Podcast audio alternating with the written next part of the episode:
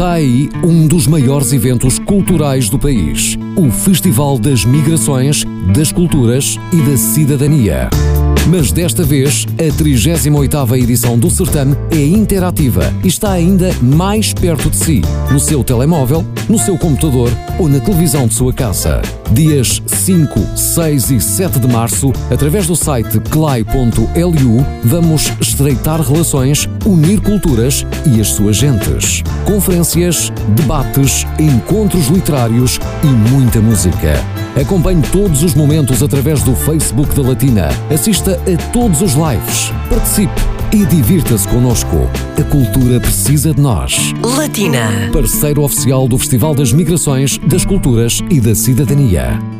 Bientôt, ce sera la 38e édition du Festival des migrations, des cultures et de la citoyenneté, mais avec des changements adaptés à la situation actuelle. Mais pour nous parler de ces changements, de cette nouvelle édition un peu spéciale, mais qui est là quand même avec nous, Jean-Philippe Ruiz, le responsable du Festival des migrations. Euh, bonjour Jean-Philippe.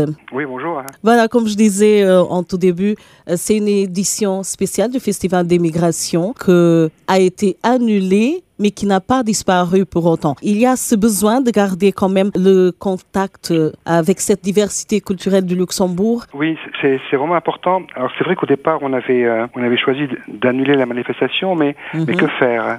Un peu comme tout le monde. Impossible d'organiser ce, ce grand festival d'immigration à la Lux Expo comme d'habitude. Voilà, il y avait.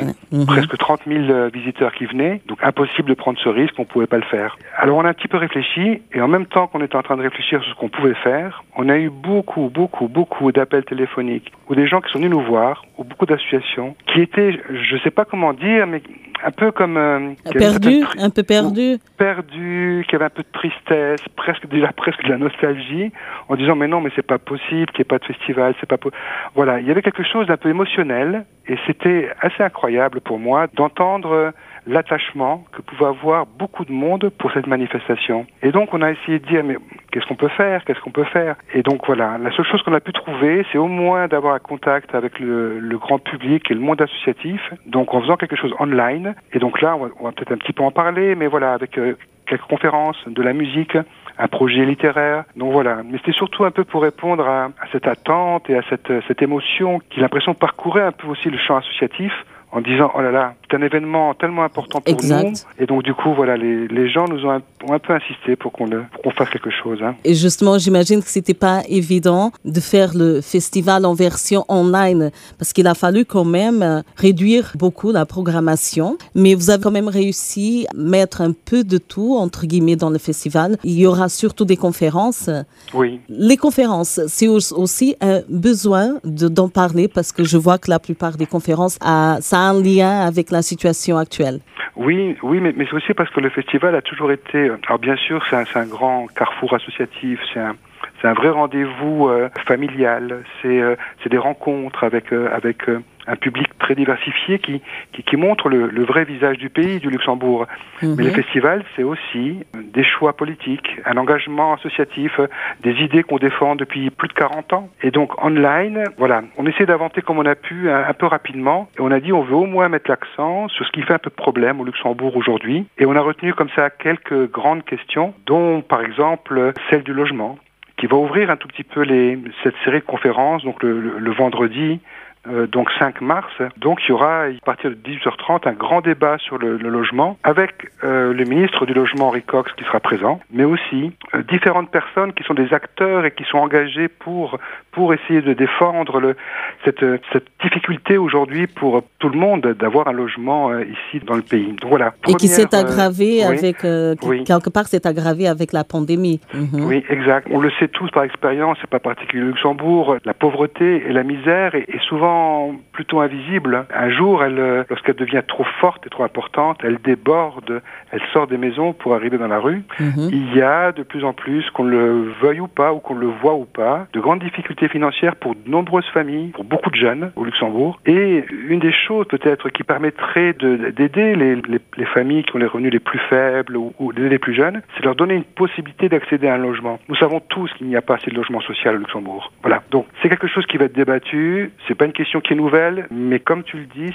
c'est quelque chose qui s'aggrave là avec la pandémie. Il y aura aussi d'autres sujets, bien sûr, intégration, discrimination, régularisation et aussi la conférence Covid, les répercussions psychologiques. Oui, alors c'est les grandes questions que, sur lesquelles le CLAE travaille depuis toujours. Hein. Bien sûr que la question de la discrimination est une question importante. Donc là, il y aura un débat, à mon avis, qui va être passionnant, qui va être passionné. Je pense que ça va beaucoup de euh, discuter entre tous les invités qui seront là. Et il y a bien évidemment aussi, on, en a parlé en, équipe, on, a souhaité un tout petit peu parler de, des conséquences un peu psychologiques du Covid parce que on voit bien que tous, hein, les uns et les autres, il y a quelque chose qui nous pèse de plus en plus comme ça, cette, euh, cet enfermement comme ça qui s'est installé. C'est un, un temps vraiment très particulier et on sait que pour les personnes les plus fragiles, il y a une réelle difficulté psychologique, mais aussi pour les personnes qui, par exemple, sont en télétravail. Alors au début, ça peut paraître amusant pour certains, mais au bout d'un an de télétravail, on voit plus ses collègues, où il n'y a plus de discussion, où il n'y a plus de réunions, ça fait un petit peu long et c'est un peu difficile. Quoi. Justement, ce sont, des, ce, sont des sujets qui seront débattus online le 5, 6, euh, le 7 mars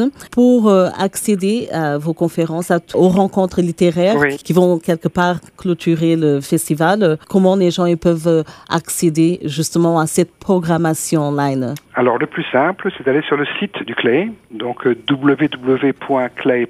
Et sur le site du CLAE, on peut s'inscrire aux différentes conférences. Et pour mhm. ceux qui auront oublié de s'inscrire, ils pourront tout de même, toujours sur le site du CLAE, donc le jour des conférences, ils auront en direct, donc il y aura un grand écran qui va être mis en place sur la home page du site du CLAE mhm. et les gens pourront regarder en direct toutes les conférences et toutes les rencontres. Je le rappelle à tout hasard, on démarre ce grand festival online par de la musique. Donc ça commence par de la musique.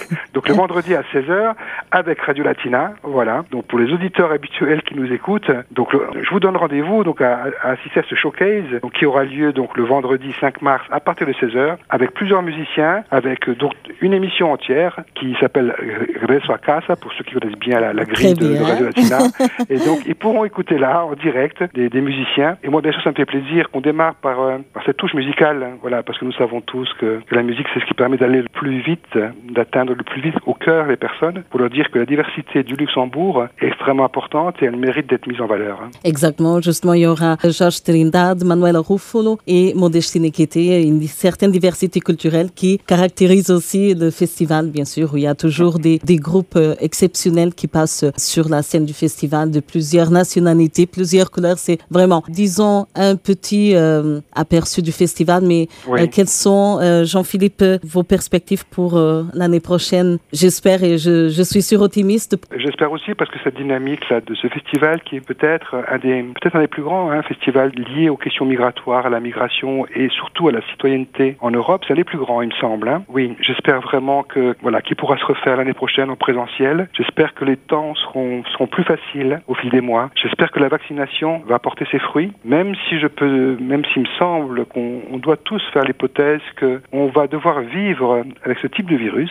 Mhm. Mais je crois qu'il faut le prendre de manière un peu optimiste en disant voilà, on va devoir vivre avec ce type de virus, mais on va avancer, on va continuer à faire des choses, on va se vacciner, enfin pour ceux qui le souhaitent en tout cas, et je pense qu'on pourra de nous, on va pouvoir de nouveau retrouver nos, nos, activités comme on le faisait avant, en présence des uns et des autres, et, et donc en toute convivialité. Voilà, ce qui est une des une des qualités aussi de peut-être de ce festival, qui a toujours été un festival populaire, on a toujours, nous, accordé beaucoup d'importance à la convivialité. Donc j'espère qu'on va ensemble tous la retrouver le plus vite possible. Le public a hâte, bien sûr. Toutes les cultures confondues au Luxembourg ont hâte de se retrouver avec le Festival des migrations, des cultures et de la citoyenneté. C'est la 38e édition. Cette année, ce sera online, mais rendez-vous donc les 5, 6 et 7 mars. Merci beaucoup, Jean-Philippe.